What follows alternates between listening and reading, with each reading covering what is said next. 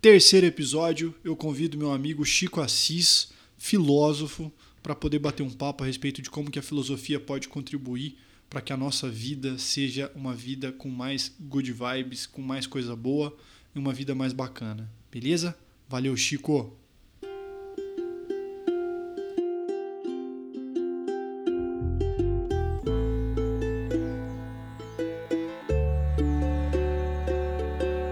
Afinal, não é nada não.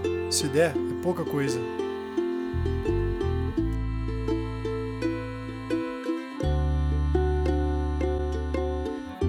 Então vamos lá. Ah, eu vou tentar contextualizar para que a gente tenha é, um embasamento filosófico para partir disso. Né? É, dois caras, dois filósofos do medievo, ah, da modernidade também, é, começaram uma discussão uh, que já vinha lá atrás, né?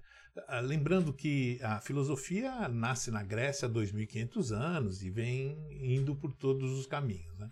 É, a filosofia ocidental, vamos bem dizer, porque você tem a oriental que nasceu muito antes, você tem a, a hindu que nasce também de outra forma, enfim. Mas a, a ocidental nasce lá na Grécia. E quando Heráclito que foi um dos caras é, pré-socrático, coloca que tudo flui.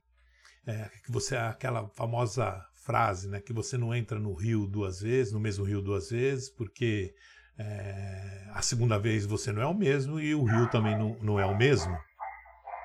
Quando ele coloca isso, ele mostra um, um, uma forma é, de fluir da vida. Né? Ele coloca um jeito de fluir. Contrapondo ele, Parmênides fala que tudo está é, é, tá posto, não tem nada que vai fluir. Né?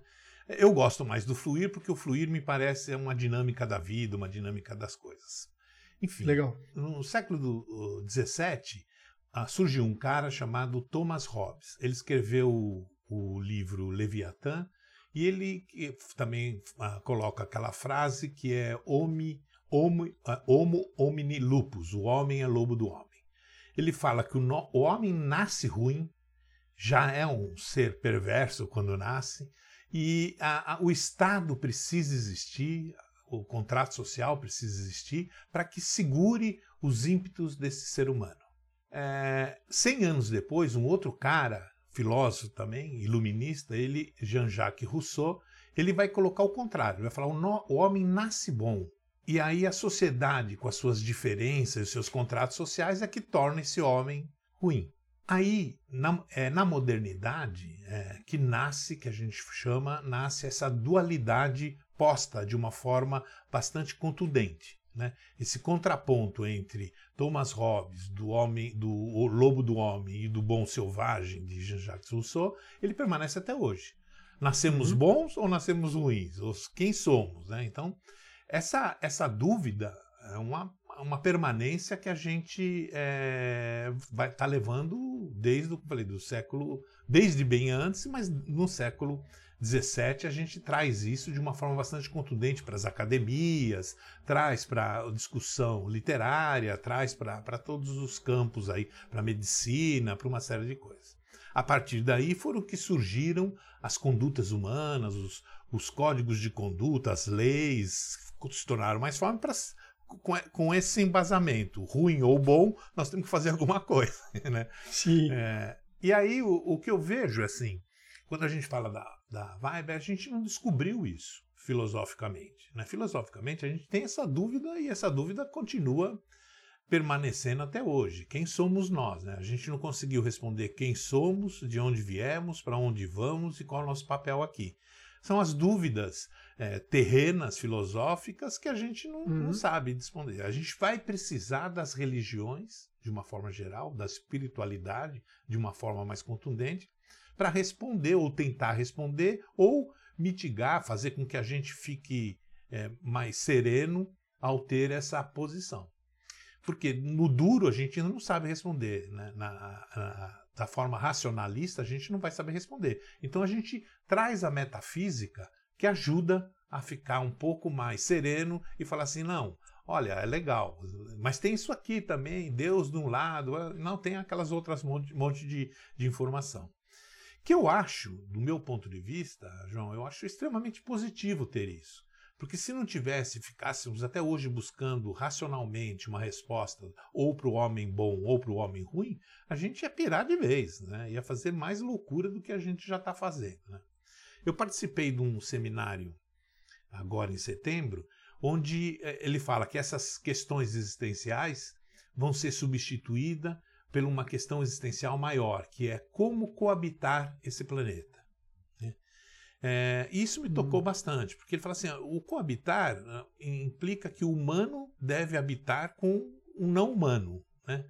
o que for não humano. Como é que a gente vai coabitar? Quais as regras, ou qual o futuro, ou qual o preceito filosófico, religioso, espiritual que permita que a gente entenda que, de, que a gente deve coabitar? Não dá para a gente levar essa postura de senhor das coisas e aí mandar em tudo, mandar no reino animal, no reino vegetal, no mineral, em tudo. Não dá. A gente já viu que a gente precisa coabitar. A gente precisa dessas energias, tanto dos animais não racionais, quanto da flora, da fauna e assim sucessivamente. Né? A gente vai precisar uhum. disso. E é, e é uma pergunta que no seminário tinha mais ou menos uns pelo menos uns 100 filósofos lá, ninguém se atreveu a responder.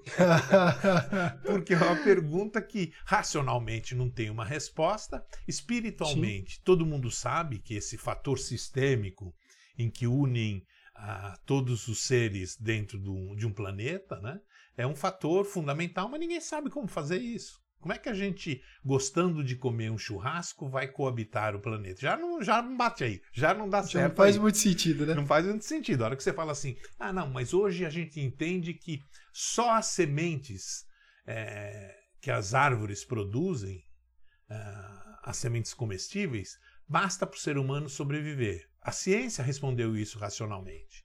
Já, já mostrou uhum. que você não precisa de nenhuma outra proteína que não seja uhum. as proteínas. Você pode comer da castanha do Pará, o caju, o amendoim, seja lá o que for dessas sementes que, é, que a natureza te, te entrega para você sobreviver, e você pode sobreviver tranquilamente de forma sadia o resto da sua vida, viver 100 anos aí tranquilo. Aí o pessoal fala, mas pô, mas e o churrasquinho? Como é que, como é que faz esse negócio aí? E aí, aí não fecha a conta, nunca vai fechar, porque a gente tem esses apegos aí que a gente leva ou seja, porque a gente é ruim de nascença, a dualidade, né? Ou seja, que a gente é ruim de nascença, ou porque a gente quer ser bom e a, a sociedade nos determina que temos que consumir A, B ou C. Seja lá como for, eu penso que é, o mundo tem que. É, a pandemia, acho que ela tem esse lado bom de fazer com que a gente repense um pouco uh, onde a gente vai, mas a gente não vai encontrar resposta. Eu penso que não há uma resposta, há um, período de reflexão constante. Não tem como fazer.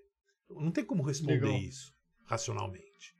É, se eu perguntar qual é o segredo para viver bem, você, tem o seu, eu tenho o meu, e a vida vai ser pelas, pelas suas experiências, o seu repertório, você acredita ser algo que eu posso acreditar que é diferente e a gente vai levar a isso. E às vezes esse antagonismo pode criar os conflitos que existem no mundo. Né? Uhum. Então eu não vejo Legal. resposta para isso, mas eu vejo uma postura de reflexão. Entendi. Ô Chico, e deixa eu te perguntar, cara, até baseado nisso que você falou, acho que é bem interessante. A filosofia, você acha que ela se, ela se coloca, ou a maioria dos filósofos, ou existe alguma vertente que posiciona a filosofia como algo científico racional, ou a filosofia é porque eu, não considero a filosofia como algo espiritual exclusivamente, mas ou ela tá tipo num como se fosse num terceiro lugar, assim, que não é nem o racional e nem o espiritual, mas é algo, por exemplo, que que observa esses dois aspectos. É, ela, ela continua sendo racionalista.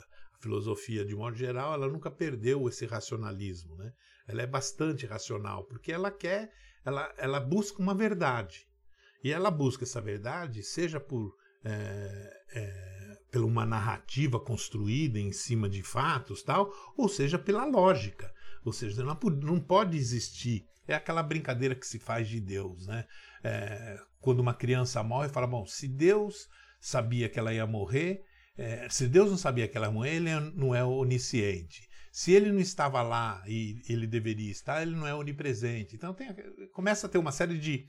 O racionalismo lógico é o que hum. busca, hum. é o que mantém a filosofia até hoje. Ela não é, ela não, embora tenha filósofos que vão buscar em vertentes espirituais outras experiências, mas eles ainda a analisam pelo ponto de vista racional. Por quê? Porque ele precisa formar um argumento, e o argumento sem lógica não é um argumento é, palatável do ponto de vista de uma análise crítica. Né? Porque o que a, a filosofia propõe desde a filosofia ocidental propõe desde o seu nascimento, ela propõe uma, uma análise crítica. Uma análise que tem um argumento fundamentado, seja a época, ou seja, a informação que tem na época, ou na sua época, na, na, época mais moderna, usando os outros instrumentos que ajudaram a formar aquele argumento. Ou seja, se eu for uhum. falar sobre Covid do ponto de vista filosófico, eu vou ter que usar dados científicos para falar sobre isso. Eu não posso falar, Perfeito. não, Covid veio de um planeta. Veio... Não, o que, que eu tenho de, de informação sobre isso? Né? Então, a filosofia uhum. ela vai filosofar, ela vai. Uh, o, o, e o que é o filosofar? É um questionamento crítico, não alienado, não vinculado nem do ponto de vista religioso, nem do ponto de vista espiritual, mas vinculado ao argumento e à sua lógica. Né? É, por quê? Porque senão ela se perde. Aí todo o texto passa a ser um texto ficcional. Ele não passa a ser um hum. texto argumentativo, que tem uma narrativa por trás, que busca uma coerência, é, que busca trazer os fatos. Ela, ela procura Legal. resolver esses fatos de outro ponto de vista, não do ponto de vista é, que não seja o argumento racional e lógico. Né? Uhum. A lógica nasce na filosofia com Pitágoras e ela é, é, formatada por Aristóteles. E hoje todos os preceitos lógicos que a gente tem é daquela época, não mudou nada até hoje. Foi acrescentando uhum. novas lógicas pelo raciocínio humano, mas são lógicas ainda filosóficas. Né? Então, assim, é, é, ela não vai buscar resposta em outro tema, em outro campo, que não seja o campo que tem um argumento lógico, é, justificável e que tem uma razão por trás. Ela não vai buscar nisso. Se ela buscar, ela não é filosofia.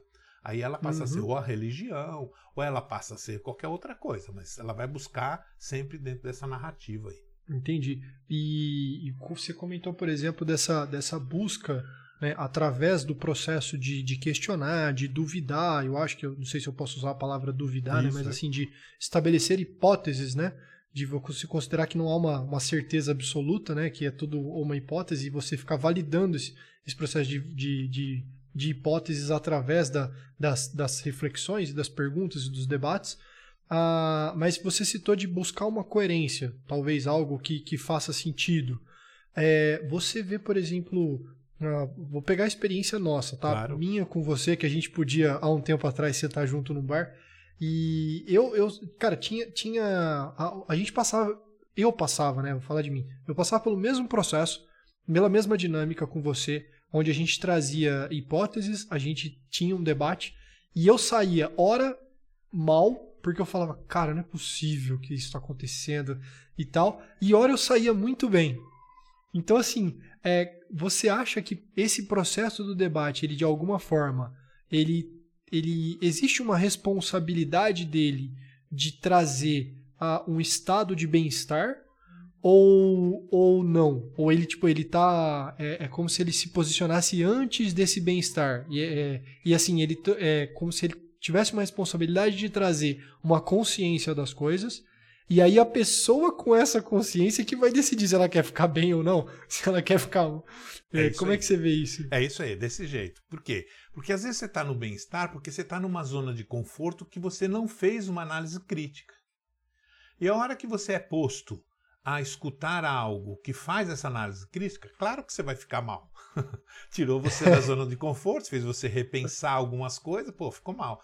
Às vezes você está nessa zona de conforto porque fez uma análise crítica e aí a, quando vem a, a, uma outra análise crítica você fala, puta que legal, confirmou o que eu penso.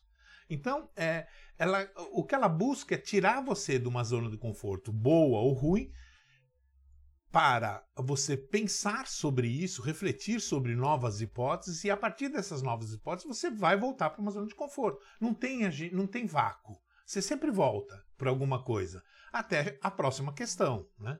Até a, próximo, a próxima reflexão. Mas você sempre vai voltar para um, um lugar, seja bom ou seja ruim. Se você foi para um lugar ruim, o que vai acontecer, ou se você ficou mal com aquele papo, o que vai acontecer é que a sua reflexão vai te pôr num outro lugar. E aí, nesse hum. outro lugar, você vai falar, putz, é legal, agora isso aqui ficou melhor, pensando desse jeito. Aí você vai se ajustando. É como se, se esse novo lugar ele, ele tivesse mais gostoso, né? Ah, agora ficou gostoso, vou ficar aqui de novo mais um tempo. Há uma tendência atualizante do ser humano.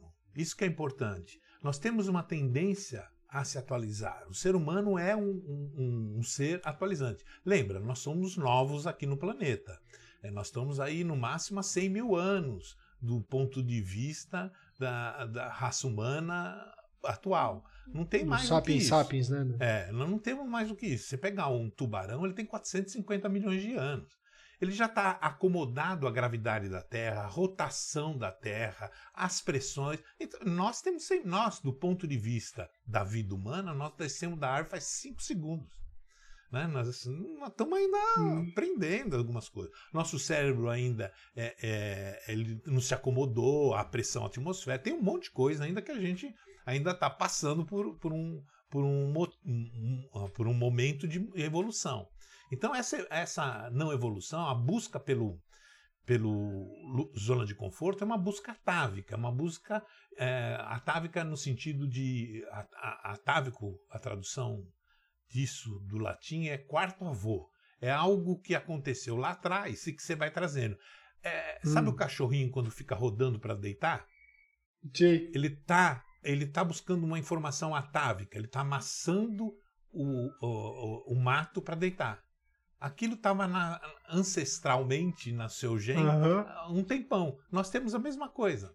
Nós temos essas informações atávicas que a gente ainda está uh, buscando. Então a gente tem muito mais um ímpeto, ainda não estamos balanceados nisso. A maioria dos seres humanos tem mais, muito mais um ímpeto, ímpeto defensivo, é, de uma forma de subjugar as outras pessoas, do que um generoso acolhedor. Né? Nós não somos ainda isso. Por quê? Porque a nossa evolução ainda não chegou dizendo que, porra, para de ser babaca e querer é, ferrar o outro se você pode ajudar. Não, mas o mundo é dos espertos, tem que fazer tal. Esse fim de semana apareceu aí na, na, na Globo um dado, uma pesquisa que eles fizeram. Um, um, um, um cara de um ferro velho, do ferro velho não, de um catador de lixo, não sei se chegou a ver no Fantástico, um catador de, de, lixo, achou um cofre, pegou um cofre, e ele vasculhando o cofre, que já estava lá um tempão, achou 36 mil reais dentro Olha do só. cofre. E ele, é, junto com os catadores, eles fazem parte de uma cooperativa, é, até discutiram, vamos dividir entre a gente. Ele falou, pô, não, esse dinheiro é nosso. Não, não é, vamos devolver. Vamos dar para a polícia. A polícia vai achar de quem era esse cofre, vai ver, etc, tal. E deram, voltaram, deram para a polícia. A polícia acabou achando quem era, tal. E aí, falando com, com o repórter, ele falou, quanto tempo você demora para ganhar esses 36? Ele falou, ah, uns 3 ou 4 anos. Aí o Fantástico pôs lá pesquisa. Lá, se você achasse um cofre no ferro velho com 36, Sim. o que você faria? 77% não devolveria. Mas a gente está olhando 77. Tem 23 que devolveria.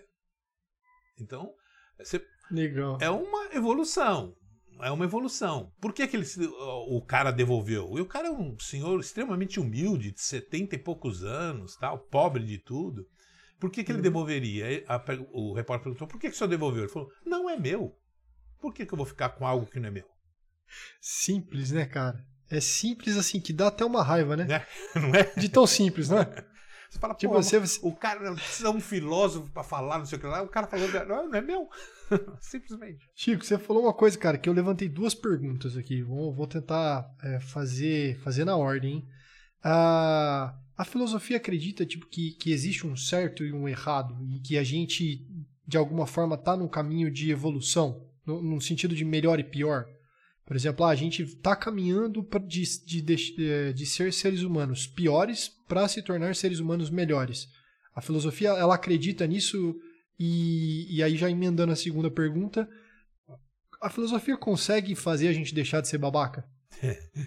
É, bom, na primeira, assim, ela não, ela não tem.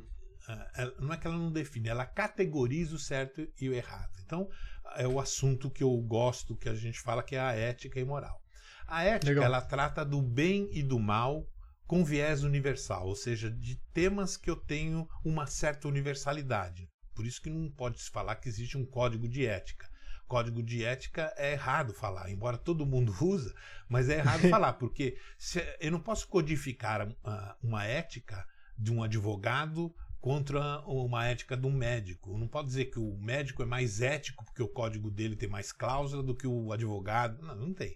Então o que existe Perfeito. são códigos morais que tratam do certo e errado. Então, o que a filosofia fez foi categorizar essas ordens de certo e errado, bem e mal. Ela fala que o bem e mal ele tem um viés mais universal. Então, quando eu falo de corrupção, eu estou falando de um mal universal. Corrupção na China, no Brasil, no Japão, nos Estados Unidos, tudo é corrupção. Quando eu falo de eh, generosidade, eu estou falando de algo universal. Generosidade é aqui no Brasil, na China, no Japão, em tudo quanto é lugar. Quando eu falo do certo e errado, eu estou falando de algo particular. Eu estou falando do que você combinou que era certo e eu fiz de errado. Então nós temos um combinado, e aí esse combinado ah, eu categorizei entre certo e errado, e o que eu- a gente listou tudo que era certo e tudo que era errado. E eu fiz uma coisa errada, então eu devo ser punido por isso. São as leis, são os códigos aí de conduta e, e- nas religiões. São é a Bíblia, é o Alcorão, é o Torá, são os códigos de conduta de cada um, que aí são categorizados do ponto de vista certo e errado. Fora isso, a filosofia não se intromete mais nessa, nessa seara. Ela simplesmente categorizou para que a gente tenha noção do que tenha de certo e de errado e do bem e do mal que a gente pode estar fazendo para o mundo, para a gente, para o cosmos. Né? A filosofia não tem um papel de, é, de resolver problemas, ela tem um papel de criar problemas. E aí, quando você cria problemas no sentido do pensamento, as experiências do pensamento, se você exercitar isso, você se torna menos babaca. Por quê? Porque a, melhoria do repertório garante para você uma escala eh, de, ah, de olhar valores, de olhar eh, eh, formas de pensamento, de olhar o que aconteceu e poder emitir um juízo de valor. Você precisa emitir juízo de valor sobre tudo. Aliás, todo mundo emite. Você pega as redes sociais, todo mundo está emitindo juízo de valor sobre tudo. Gran- 99,9% sem argumento, sem lógica, sem fundamento, sem uma porrada de coisa. Então, é, é, não é que a filosofia daria isso para ele. A filosofia, quando você estuda filosofia, você, ia, você com certeza não vai responder um- uma provocação sem argumento. Não faz sentido você responder isso sem argumento. Por quê? Porque você está criando mais mal do que bem, né? do ponto de vista universal, se você estiver falando de temas universais. Então não é que ela, ela melhora o ser humano, mas ela coloca o ser humano em movimento. Não dá para, depois que você fiz, eh, entrou para filosofia, começou a estudar filosofia de forma estruturada, não dá para você olhar um tema e ver que ele passou por vários filósofos. E aí você, você vai ia falar, você fala, puta, mas pera um pouquinho. Fulano falou que era A. Beltrano falou o contrário, que era C. Porra, qual que é a minha posição? Então aí Uhum. você muda um pouco a forma, os ímpetos de querer é, responder, fazer acontecer, e aí você se torna um pouco menos babaca. Não quer dizer que você vai se eliminar de ser babaca, mas você se torna um pouco menos. Porque essa, essa forma de pensar um pouco mais estruturada te coloca numa posição melhor de ser humano. né? Toda vez que você procura ah, ser mais generoso, acreditar em, em algumas coisas que elevam o ser humano, te torna melhor. Agora, ficar brigando com isso ou com aquilo, sobre algumas formas, não, não faz sentido. né?